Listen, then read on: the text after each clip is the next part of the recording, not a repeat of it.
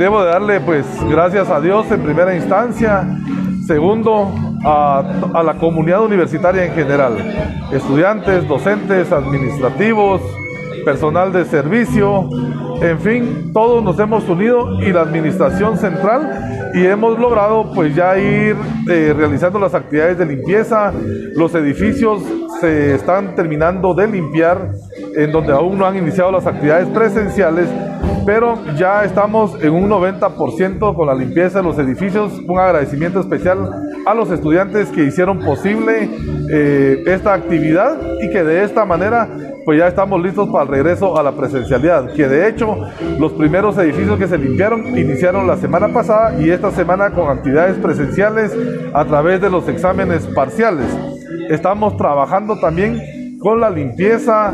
de todo lo que son las áreas verdes comunes, jardines, etcétera, y para ello pues también manifestarles de que hemos recibido eh, durante dos semanas el equipo de áreas verdes de la Universidad de San Carlos de Guatemala, como también de otras instituciones de personas guardabosques y encargados de limpieza del CONAP y otras instancias del Estado que también nos han colaborado para realizar esta limpieza.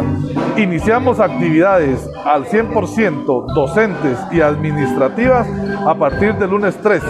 y previo a este inicio de actividades lunes 13 quiero manifestarles que el próximo sábado estaremos realizando una desinfección y fumigación de todas las áreas de la universidad tanto del interior de edificios como del área exterior de los mismos, para dar una garantía mínima de salubridad a todos los usuarios de la Universidad de San Carlos de Guatemala. Estamos haciendo una inversión en el caso del Centro Universitario de Occidente, específicamente la Administración Central, es mínima la inversión que estamos haciendo. Lo que valoramos es el trabajo que han realizado de manera voluntaria estudiantes, docentes, administrativos, como lo dije, porque realmente todo lo que ellos están realizando no lo podríamos cuantificar y solo con el personal y recurso humano la universidad nos llevaría hasta un mes o un poco más poder realizar la actividad. Entonces lo han hecho de manera voluntaria, llevando sus propios insumos, agradeciendo sin duda alguna todo ese apoyo que le han dado a la Universidad de San Carlos y principalmente al Centro Universitario de Occidente. Informa Wilber Coyoy, Emisoras Unidas Quetzaltenango, primera en noticias, primera en deportes.